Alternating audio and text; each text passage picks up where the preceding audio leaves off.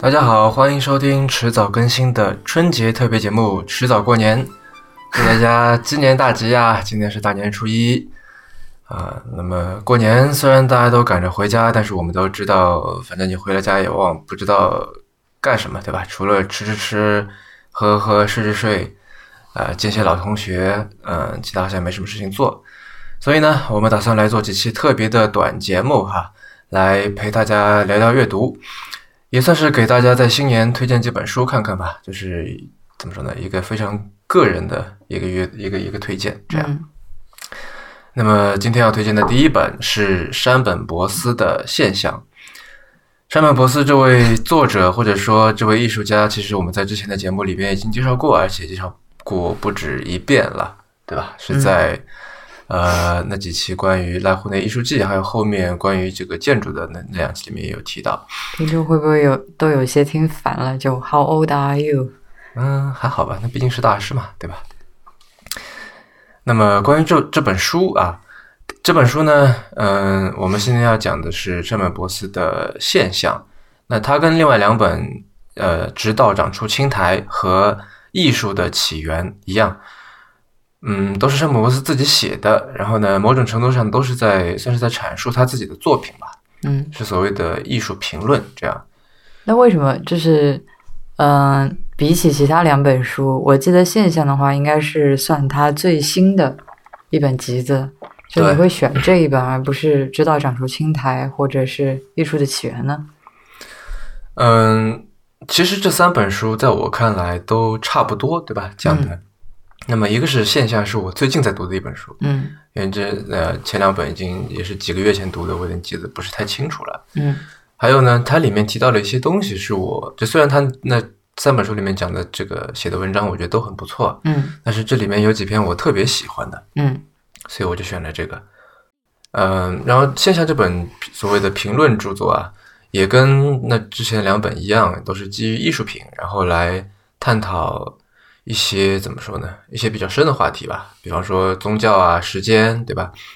还有呃，古代艺术品。我们知道山本博司以前是个古董商，嗯，还有比方说历日本历史啊、民俗、诗歌，然后神话传说等等啊。然后有的这个这些作品，我们之前在这个节目里面提过，有的没有。然后我们也可以，大家可能会说到他的作品，以后可以根据他的作品来一起来谈，这样，嗯。嗯，然后这本书里面值得一提的是，有它有两篇文章，呃，是算是一个追溯摄影术这个技术诞生的一个考据的小史啊。嗯，然后它算是对呃马歇尔·杜尚的那种艺术理念有一点回应啊，然后也有所谓的怎么说呢，就是加了一点他自己的这个这个这个见解啊，也加了一点他就是他。的所谓杜尚式的尝试，这样，嗯嗯，然后也有他，就是为什么这么说呢？因为他这里面也有一个所谓的写作的现成品，因为我们知道现杜尚是用很多所谓现成品来这个来进行艺术创作的嘛。然后他这里面也有，就是他从旧书摊里面收集了很多的老旧的那种时代杂志，然后他把所有这个日本人在。时代杂志上出现的这个那那几期都给搞下来了，都给找到了。是只要封面上就有日本人出现的那些，就是老旧的那些，就上面都是那些什么天皇啊，就那些人。嗯嗯嗯嗯嗯，然后他他还翻译了一整篇，嗯，就总之还非常有趣，我觉得。他有说他为什么要做这个事儿吗？他觉得很有意思啊。然后他里面还提到说，蒋介石在这个是这就上时代杂志的封面上的尤其的多。哦，是吗？对，他有没有统计过一共出现过几次？七八次吧，能有在，好像在，他是有一个大概一个时间范围的，就在那个时间范围里面出现了七八次。嗯，然后具体的原因是因为这个，呃，《时代》杂志的那个创始人，他是从小在中国长大的，是在青岛出生的，所以对于中国呃怀有特别怎么说呢？有深厚的感情吗？对。所以他就那也许是由于这个原因吧，所以就呃蒋介石上的特别多这样，嗯，然后我们之前做过一期呃节目叫做《声音背后的声音》嘛，找了陈忠来聊这个聊声音，后来就不知道怎么会聊到艺术方面的事情去。后来我们收到有一个听众反馈啊，有一位听众写邮件来，然后但我不打算在这里做这个听众反馈，嗯，我不会在之后的节目里来读，然后我们也找这个陈忠，他也写了一点东西，也做了一点回应。然后这位听众他其实主要就是在提出来一个说，就是关于艺术的原创性这个问题啊，就是那什么叫原创？比方说，嗯，然后呃。其实，圣本博斯在这本书里面也有提到了一点点，然后我可以给大家读一下。在我看来，杜尚利用现成品这种艺术形式，将物品的日常意义剥离，然后再重新赋予其意义。这种做法与我用摄影所做的事情不也有一定的联系吗？换言之，就是我无意中将日常生活作为本歌，呃，他所谓的本歌就是现成品啊。嗯。嗯，对，对其进行意义重组，从而创造出一个新的世界。那么，我认为我的这种创作也可称为摄影式本歌曲。人类本身的再生产，不就是分别从父母身上各继承一半基因，并不断复制的行为吗？然而，有趣的是，这样生产出来的制造品，即便与父母相似，也并非完全相同。既有继承父母长处的，也有正好相反的。这样循环往复的过程中产生的差异，才丰富了生命，进化了人类，才是人类繁衍的原动力。话虽如此，值得警惕的是，生命的克隆，毫无区别的克隆人身上，或许有着完全相同的诗心，完全相同的野心，完全相同的邪心。他们身上既没有变化，也没有进化，连时间都成为无意义的永恒延续。这样的结果，就只剩下时间的终结。所谓真正意义上的原创，就是一种无中生有的行为，是属于神的领域。人们一直以为人是神创造出来的，然而最近几百年来，西方风潮中认为人因为神是人类设想出来的论断成了主流。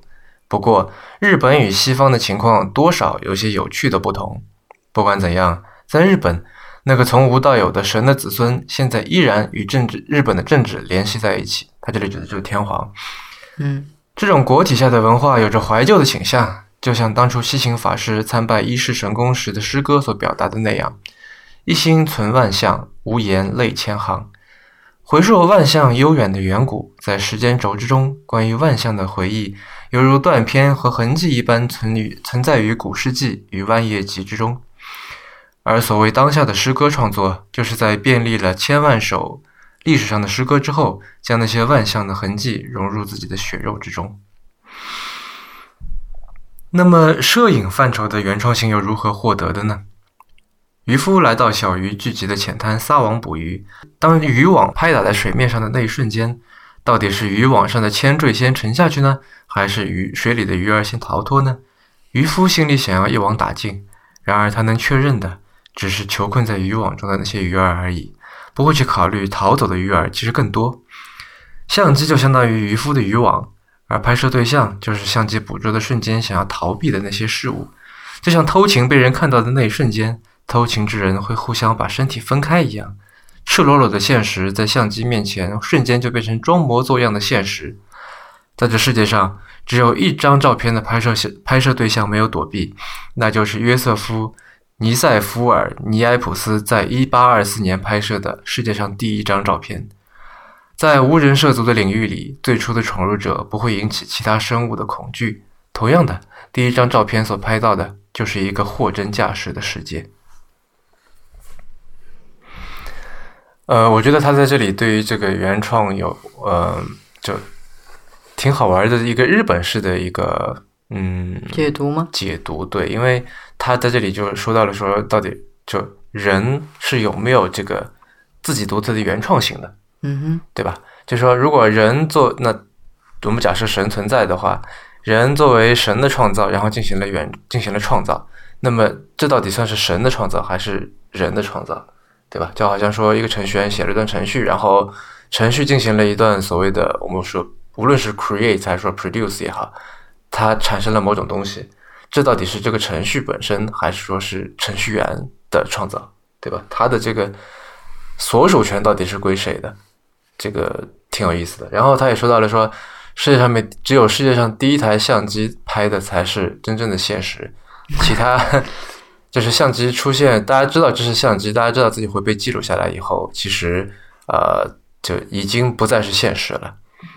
所以从这个意义上，也就是嗯，怎么说？正是因为从这个意义上来解读的话，摄影也可以被称之为艺术。就是说，在摄影刚诞生的时候，大家认为它只不过是相当于把现实给记录下来了。但由于就是，其实你在按下快门的那一瞬间记录下来的。不仅仅是现实，因为它里面加入了很多，就呃，比如说摄影师的这个意图，对吧？那还有说被拍摄的这些对事物的一个意图，所以它不仅仅是不仅仅是一个现实的再现和保存，所以说它也可以称之为，就是说它也算是被化为另外一种艺术的形式了，对吗？对对对，嗯，然后。山本博斯他毕竟是位艺术家嘛，对吧？他不是一位作家，然后去脱离他的作品来谈他写的文字，呃，就我觉得不是一种正确的方式啊。然后他的作品，嗯，我的理解是，如果非要总结的话，其实他他有他是一个，就是其实很难去打标签的一个人，对吧？他有各种各样的这个艺术品形式，对，然后呃。就虽然说主题就是他自己说是主题都是一个永恒的，比方说时间对吧，或者永恒，但是呃形式有各种各样的，你可以管它叫摄影家、雕塑家、什么装置艺术、画家什么的都可以，对吧？但他的作品如果非要总结的话，我觉得可以概括成为两个字，那就是谦卑。这怎么说呢？嗯，这么说吧，就是。我刚才说了，他的作品很多都是关于永恒的，对吧？嗯。然后，那永恒是一个非常非常巨大的东西，嗯。然后，所谓的谦卑呢，就是知道自己的渺小，对吧？嗯。然后，渺小呢，只有通过跟巨大的最巨大的对比，才能够显现出来，嗯。不然你是不知道自己的渺小的，嗯，对吧？我们经常会有说，好像站在一个，比方说什么。泰山前面，然后你觉得自己很渺小；大海前面，你觉得自己很渺小，对吧？嗯嗯，然后呃，我觉得就是山本博斯里面关于永恒的呈现，我觉得都体现了他的谦卑。嗯，王尔德说过，生活中只有两个悲剧，一个是你没有得到你想要的，另外一个是你得到了你想要的。嗯。前段时间，我们知道那个 AlphaGo 就是下围棋的那个程序，那个人工智能，嗯，已经把中日韩三国的所有的高手 都给通通扫落马下了。所以在去年三月，李世石赢他的那一盘，对吧？很可能是人类对 V 对这个 AI 赢的最后一盘棋了。那这个事情现在成为事实以后，其实网上有很多各种各样的论断了，对吧？嗯，我有一种论断是让我感觉，就是大多数人其实一都一直都在害怕未来。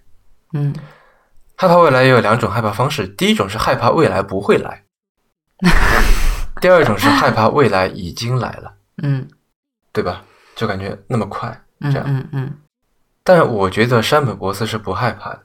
就我不是我，首先我不知道他知不知道这个事情。第二是，就我也没有看到过他关于这个事情发表任何的这个言论啊。但我觉得他是不会害怕的，因为他知道永恒的感觉，就他有这个谦卑在。嗯，你这里说的有点玄乎了。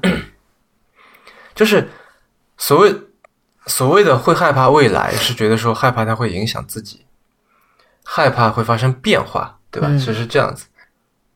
会发生就害怕变化，是因为你不知道永恒嘛？我们去看这个山本博斯的那些摄影作品，嗯，比方说什么透视画馆啊、肖像啊、呃剧场、海景、华岩瀑布，对吧？尤其是关于海景，它都是关于永恒的。那我觉得你看着他的那个照片，你就觉得这个人心里是非常非常定的，嗯，对吧？这不是一个说会害怕未来、害怕他不会来，或者害怕他已经来了的人。就我们之所以会害怕未来，其实是一种，就可以说是一种不是很谦卑的态度，就太把自己当回事儿的一种态度。你在那个永恒面前，你知道自己的渺小，明白你的意思了。对你以这样的一种谦卑态度站在那里的话，你跟这些巨大的时间有对比，站在那里，你深深深的感受到它，知道到它，你不会害怕未来的。你懂我意思吗？我知道你意思，就是不是可以这么说？就，嗯，也许在他看来，就是人类社会当中所发生的这些，也许对于大多数人来说是非常具有重大意义的，或者是翻天覆地的变化。其实，在整个世界看来，比如说放在整个宇宙当中，其实只不过是可能是海面上面起了一点涟漪的这种感觉。对啊。就根本不算什么，是啊，对于个人来说很大的事情。嗯，我们随便说，嗯。然后我们之所以会害怕，或者说之所以会觉得这是什么，或者说这是这很很很是点什么东西，是因为我们把这个着眼点，把这个 focus 放在说我们自己以及自己周边的这个社会这个环境上面。是啊，没有把这个 focus 放在说更远的地方、更大的地方，嗯，所以才会感到不安和焦虑，是吗？对啊，就是比方说，我们每次出门的时候可能会挑衣服，对吧？然后女生爱化妆啊什么的。就比方说，你的这个头发是放下来还是梳起来还是怎么样？那这个其实对于你来说是件蛮大的事情。但你说，就我们，比如说，对于你周围的人，其实他觉得无所谓，就好像都差不多，对吧？那对于就你认识的人差不多。好，对于你不认识的人，就走在大街上面，你会在意旁边路过的一个人，他的头发是？放下来还是梳起来的吗，完全不会在意，对吧？对于再把这个尺度放大一点，到比方说到地球到宇宙，你更就是这个东西完全就是没有任何变化。我知道，但是如果你从这个层面去想的话，其实往远一点想，就很容易陷入一种虚无的状态，就是感感觉就 nothing matters。那这个 nothing 也有也有小 nothing 和大 nothing 嘛？就没有什么东西是。是，好像你值得去，呃，我不知道去去做的，或者说是，嗯，我觉得倒不是说虚无啊，是说一种安定。嗯，好吧，这可能是是一个这个程度上的差别，或者说是看你往哪个方向走。嗯，也可以这么说吧。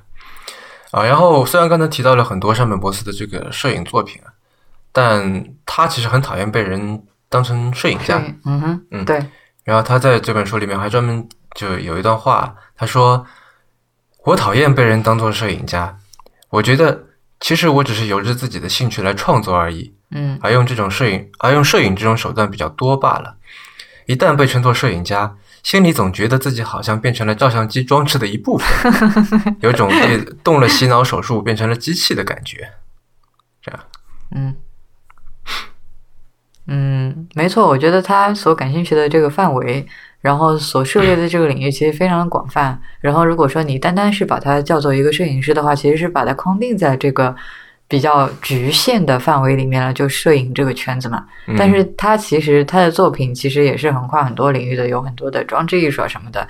嗯，所以确实，如果只是把它称为一个摄影家，虽然他可能呃是以这个摄影著称的，对吧？为大家所知的，但是其实他这个所呃涉猎的这个。范围真的是比摄影要广得多了。对，没错。嗯，他这里还提到了，就他说，我不知道这个东西有没有做出来，应该我看到过模型的图片，应该没有实际做出来。他正在搞一个游泳池，就作为一个艺术作品。嗯嗯啊，他是这么说的：前些日子，我整天埋头于制图板上设计一个游泳池。这个长达一百米的单泳道泳池建在海拔三十米左右的海崖海岸断崖上，嗯，两端朝着大海的方向伸出。泳池的方向与春分那天日落日出的方向一致。早晨，游泳者可以在游泳的同时正面看到日出，意味着以日出之国为目标；而日落的时候，游泳者则是以日落之国，即西方净土为目标。作为设计者的我，并不能够保证到达哪个目的地。要是真的到达任何其中一个目的地，那还真是一个困扰。我就像古代普陀罗渡海一样，孤身一人向异界渡海而去。于是我想到了这样一个游泳池，我要将它作为唤醒那种现代人早已丧失的感性的装置。操纵生死循环的太阳神是日本神道的原型，而昼夜长短均分的春分，呃呃，春分和秋分，也是农耕礼仪上重要的节日。清洗去垢是面对神灵时为了表达自己的敬畏之情而做的行为，而在这里，则由浸在淡水里游一百米的行为取而代之。嗯游泳池两端用厚厚的玻璃挡着，承受水压的同时，水面也与水平线融为一体。游泳池水底是用整一米的条形天然石连接而成，这个从地球子午线推算出来的基准值，就成了通往异界的里程碑。从空中看，这条水路又细又长，灌满了水，闪烁着美丽的光辉，变成了一条百米长的光线。它的作用就是充当神灵降临的附身对象。这是我理想建筑计划的基本设计，很好玩吧？嗯啊，它里面说的就是呃，从地球子午线推算出的基准值啊，嗯嗯呃，其实这也是一个小知识点，因为这个山本博斯写文章有一个特色，就是他在后面有很多很多的这种 citation，就它里面这个哎，这个 citation 到底是他自己做的注解呢，还是说这个翻译者他，比如说怕中文的读者可能对于日本的一些文化方面的东西不太熟悉，然后他自己额外做的注解？我觉得有一些吧，就是都嗯应该都有。嗯嗯，因为有一些东西，我觉得就算你是日本人也不知道，就嗯也不是一定知道的。比方说这个，就游泳池，游泳池水底是用整一米的条形天然石连接而成，这个从地球子午线推算出的基准值，就成了通往异界的里程碑。这句话，嗯无论是什么样的文化，你肯定不知道的嘛？为什么跟地球子午线有什么关系，对吧？对，但其实是，就是你知道一米是怎么来的吗？什么一米就一米这个长度，为什么是这个长度？这个单位是怎么来的？不知道其实就是地球子午线的千万分之一。哦，这样一说，你有没有觉得好像自己跟地球的距离近了一点？没有，就我我我看到这个 citation 的时候，我就觉得说，哎，不是我的身高是一米七多，对吧？嗯然后就会觉得，哎，好像我的身高跟地球之间的这个关系好像就近了一点儿，你懂我意思吗？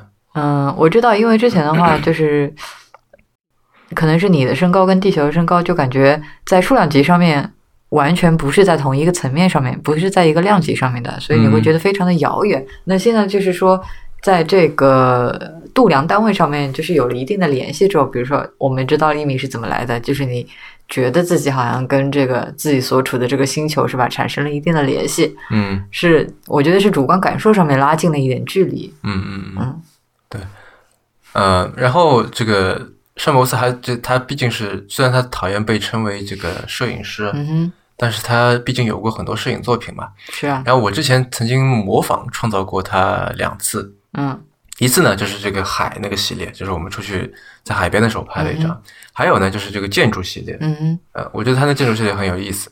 然后他这里也有一段关于他这个创作背后的一个小解读啊，我给大家读一下。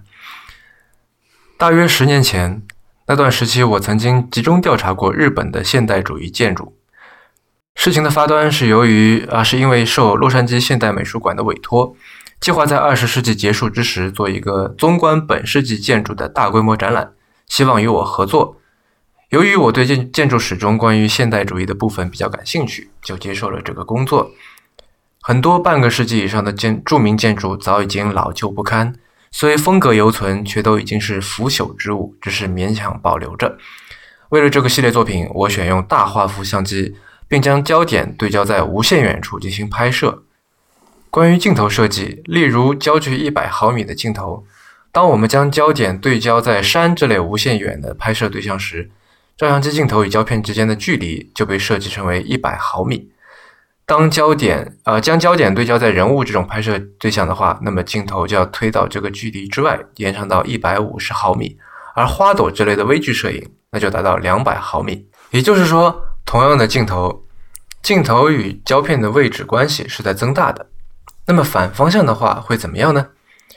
原点焦距为一百毫米，那么超出这个原点焦距，将焦点设定在更远的地方的话，又会是什么情况呢？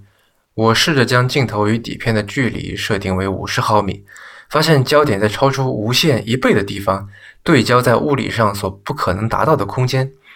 这就是马斯马塞尔杜尚喜欢的想法。用这种方法实际拍摄了以后，拍摄物体被非常美丽的虚化了啊，或者融化，这种说法会可能会更准确一点吧。于是我心里便存在了这样一种雄心壮志，即通过这种拍摄技法，让我能够回到半个多世纪以前建筑家的设计阶段，在他构想这个建筑的时候，进入他的大脑，拍摄下他脑子里的那个建筑雏形。嗯对，嗯嗯，嗯，你说，然后他就拍了像科布西耶啊、米斯凡德罗啊、格罗皮乌斯那些人的这个各种各样的建筑，然后也拍了很多这个这日本建筑师的建筑。嗯这系列应该在网上能找得到类似的图片。嗯、对，网上有很多，嗯嗯，然后你刚才这么一说的话，其实就是嗯、呃让我想起你之前的那一段解释，就是那我说这很多东西其实你延伸下去的话，就变成了虚无嘛。嗯那这个其实也是，就是说你你呃怎么说，这么多的层出不穷的建筑大师是吧？然后有不同的各种建筑风格，然后如果你是把这个 focus 对准在建筑本身的话，然后我们可以看到说啊，这个很厉害，厉害在哪里？那个又很不一样，是吧？它在跟之前的那个相比的话，又有好像有哪一些哪一些，比如说改变啊等等的发展。嗯嗯嗯那当我们把这个焦点对到在无限远的时候，嗯那无限远其实就是永恒嘛。嗯把焦点放在永恒的时候，那我们所看过去的这些建筑，无论它是高的、矮的、胖的、瘦的，是吧？嗯这个现代的还是复古的、传统的，那看上去无非都是差不多的模模糊糊的一个影子而已。那些细节啊什么的，好像都不再重要了。嗯所以你说这个不是虚无是什么？嗯，我倒是从另一个角度来看这个事情。我觉得它有趣的一点是用无限远来达成了无限近，他把焦距放在无限远的地方。嗯，然后就无比接近了那个建筑家，对啊建筑师他的当时设计这个建筑的这个。是啊，他说要进到他的脑子里面去，嗯哼。那这个不是无限近吗？但是你又是，就是他，他无他这边只无限接近那个建筑师，然后他他知道了什么，或者说是他看到了什么东西呢？就是为什么他会觉得跟建筑师会无比的接近了呢？那因为就你刚才说的那个，不是你他这么模糊的拍了以后，嗯这个细节不都没有了吗？。对，但是由于就他在他去拍的时候，嗯那些建筑他不是说了嘛，都已经就受风化、嗯腐朽等等这些，就或者说有的被拆除了一部分等等，就是说当时的那个样子已经不存了。嗯那么他现在去拍，其实是就是，呃，但让他想去拍的就是说这个东西就当初是什么样子，被造出来什么样子。然后发现这个东西做不出来以后呢，他就反正反而就退而求其次，就说啊，那如果说当初那个样子我们现在已经看不到了，那让我们看看他在最最最早的当初，在他脑子里面构想的那个样子，因为你有个，你肯定是先有一个大体的一个框架，对吧？然后再去想我一些细节怎么来处理嘛。那么所以所以当你的意思年建筑家就，这个这个 idea，它出现他在他脑子里面的时候，他是一个很模糊的一个想法。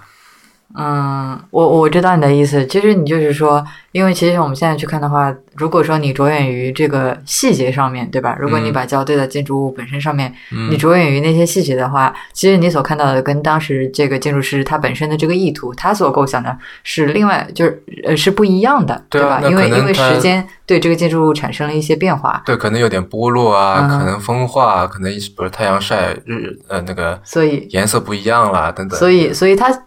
找出的这个 solution 就是说，我如果想要看到建筑师当时的这个意图的话，其实我不应该着眼于这些细节，我应该摒弃这些细节。是我看到的应该是一个整体的轮廓。对，所以他把它虚化，就是说，当我就不再关注这些细节的时候，是吧？当我只是着眼于这整一个轮廓、这整一个概念的时候，嗯，然后我能够更准确的、更加接近这个建筑师的想法，是吗？是没错。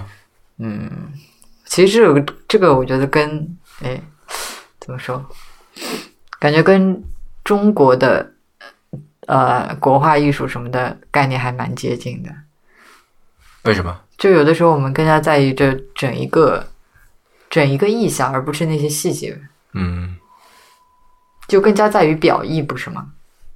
但他这里，嗯，我不知道，也许你可以像你这样解读吧。但是反正我觉得他最有趣的一点就是，从就以无限远来做到无限近，这个嗯。觉得我就是这个这个矛盾其实还蛮有意思的，是吗？对，嗯。嗯、那你可以说矛盾，可以说是统一吧，对吧？嗯嗯。然后山本博斯是一个很日本的日本人，我这么在说，因为他在里面经常会出现日本的传统这个神话、这个曲艺，包括这个神道教，对吧？嗯呃，还有一些传说，什么天照天照大神啊这些。啊，然后他在这个这本书的腰封上面，其实也是这里面的一篇文章里面的一段话哈。这腰封上面写着说：“我作为一名当代艺术家，并不是为了表现自我而创作，我心中的自我步履蹒跚地来到这漫长的民族历史尽头，只为了窥视彼方迷失了的远祖之地。我心中的自我不过是盲人手中的盲杖，只能一点一点地敲打那通向历史的道路，依靠回声的引导来从事我的创作。在我看来，所谓的理解西方，就是去发现自己身上的日本式灵性，并利用西方文脉再次表现这种灵性，使之成为我自己的艺术。这也很谦卑啊，对吧？是啊，而且其实这个，就就嗯，怎么说呢？它其实这些东西，嗯，都是都是有着相同的这个矛盾性，就是还蛮有意思的。嗯，之前在说呃，就是说他那个在拍摄建筑的时候，它其实是一种无限远的手法，然后来实现无限近嗯这个目的，对吧？那现在的话，我们都知道这个山本博司的话，他其实。嗯，早年就是移居，哎，也不是移居，就居住在美国。嗯，在呃，然后对，在在纽约，包括后来好像在在西部也生活过吧。嗯 Anyways，反正他就是在那个美国生活过很很长时间，包括说现在好像工作也经常在这边，呃，在美国。嗯，然后他其实接触西方文化的话，在很多的日本艺术家里面算是比较多的，时间也是比较久的。是，然而他内心深处的话，可以说是一个很日本人的日本人。嗯所以他其实就是说，他对于西方艺术的这个接触也好，熏陶也好，呃，反倒从就是说，反而转过来，就是说，让他去发现日本文化里面的一些精妙之处。嗯嗯嗯，所以就是说，他在西方生活工作了这么长时间，没有变成一个好像蛮西化的人，对吧？就像我们大家以为的一样，反倒是变成了一个更加日本的日本人。嗯。但他这段话里面有一个我比较在意的事情是，就他提到了日本式的灵性嘛，嗯，然后我在想，中国式灵性是什么？你觉得中国式灵性跟日本式的灵性的区别在哪里？我真的不知道，因为首先我不知道中国式灵性是什么。然后在这个文章的序呃，在这本书的书的序里面啊，他其实或者前言里边，山本博斯他写了一大段，因为这是给中文版写的序嘛，嗯然后他写了一大段关于中国的东西，嗯哼，我给大家读一下。嗯他这么说：在世界四大文明里边，嗯古埃及文明已经消亡，美索不达文美美索不达米亚文明也成为昔日传说，可中华文明却绵延不绝地延续到了今天。这样的自强和自尊理应承受得了任何蛮族的侵略，但是思想价值承受得了，可枪炮却承受不了。很快的，号召复兴中华的辛亥革命爆发了。在辛亥革命爆发之前的这段时间，日本国内的有识之士毫不吝啬地向孙文施以援手。然而，接来被驱逐的清朝皇帝建立伪满洲国的也是日本，只能说这是一个历史的讽刺。辛亥革命是中国走向现代化的第一步，而继承这一遗志的蒋介石却不得不与日本军国主义开战。日本战败后，迅速席卷中国的又是什么呢？是在19世纪便以洞察资本主义弊害的马克思所建立的共产主义思想。那么顽固的拒绝欧洲价值观的中国，竟然接受了这个可谓最最先锋的共产主义，这让全世界都为之震惊。但是脱离了苏联的世界革命路线，冷战时代终结，中国又出人意料的成功转型。不，这不是转型，这是重新回归中华文明本身。在中国历史中，无论是哪一个朝代，所贯彻的都是实用主义。我觉得，在现在这个时代，能在实用的基础上将资本主义的甜蜜 与共产主义的理想完美结合起来的，就只有中华民族了。嗯，首先他对中国的历史好像还是蛮了解的。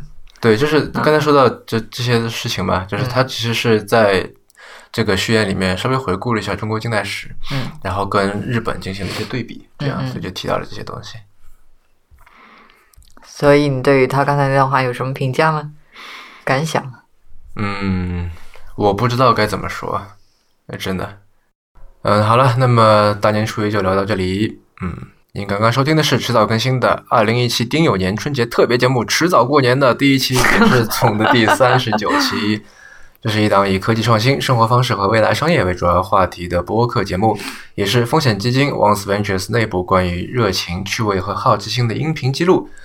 迟早过年作为特别系列，我们会来谈谈好书，聊聊阅读啊。我们鼓励您给我们任何意见、问题或者反馈。我们的新浪微博 ID 是迟早更新 FM，电子邮箱是 embrace at weareones.com，拼法是 e m b r a c e at w e a r e o n e o n e s 点 c o m。迟早更新网站的网址就是邮箱的后缀，您可以在页面右上角找到页面链接。您可以在官网上为我们呃找到我们为每一期节目准备的相这个延伸阅读，希望您善加利用。您可以在 iOS 内建的播客 App 或者各大播客平台搜索“迟早更新”进行订阅收听。我们希望通过这档播客，能让熟悉的事物变得新鲜，让新鲜的事物变得熟悉。嗯，大家鸡年大吉！嗯，新年快乐！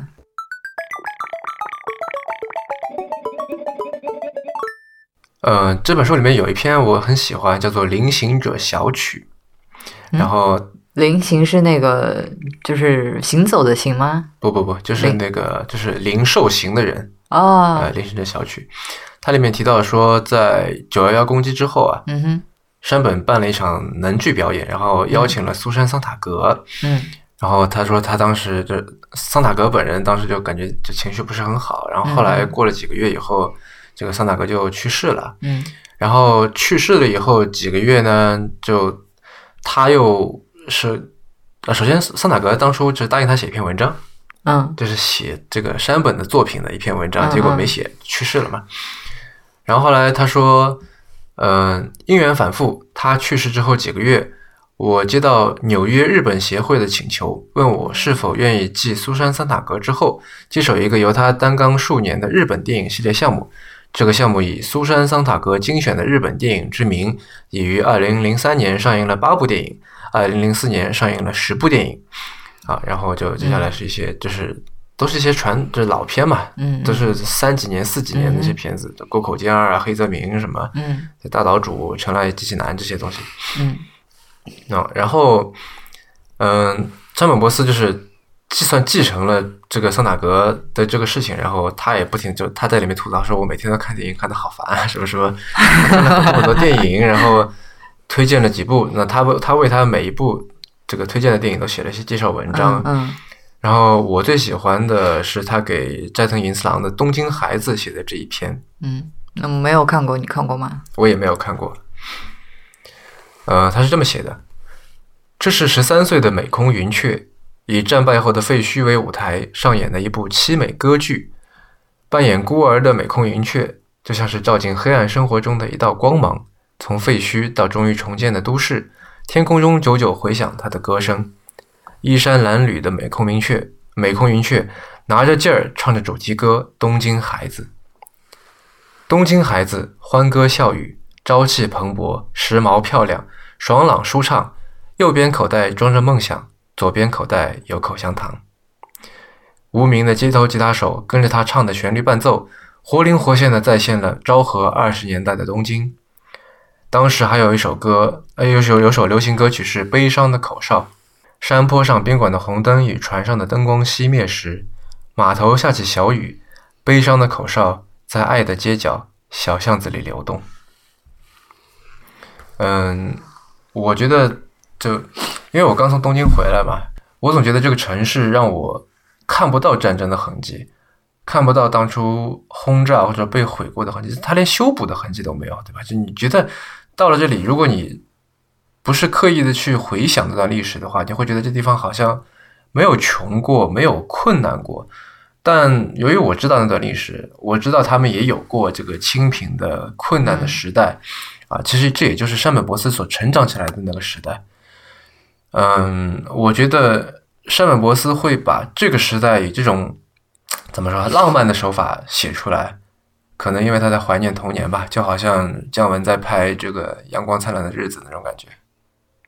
嗯，我记得山本博斯好像并没有受到很多当时的那个影响，是因为他家庭家庭条件还可以嘛？对。但是这整个时代都会会是对人有这个影响的。嗯，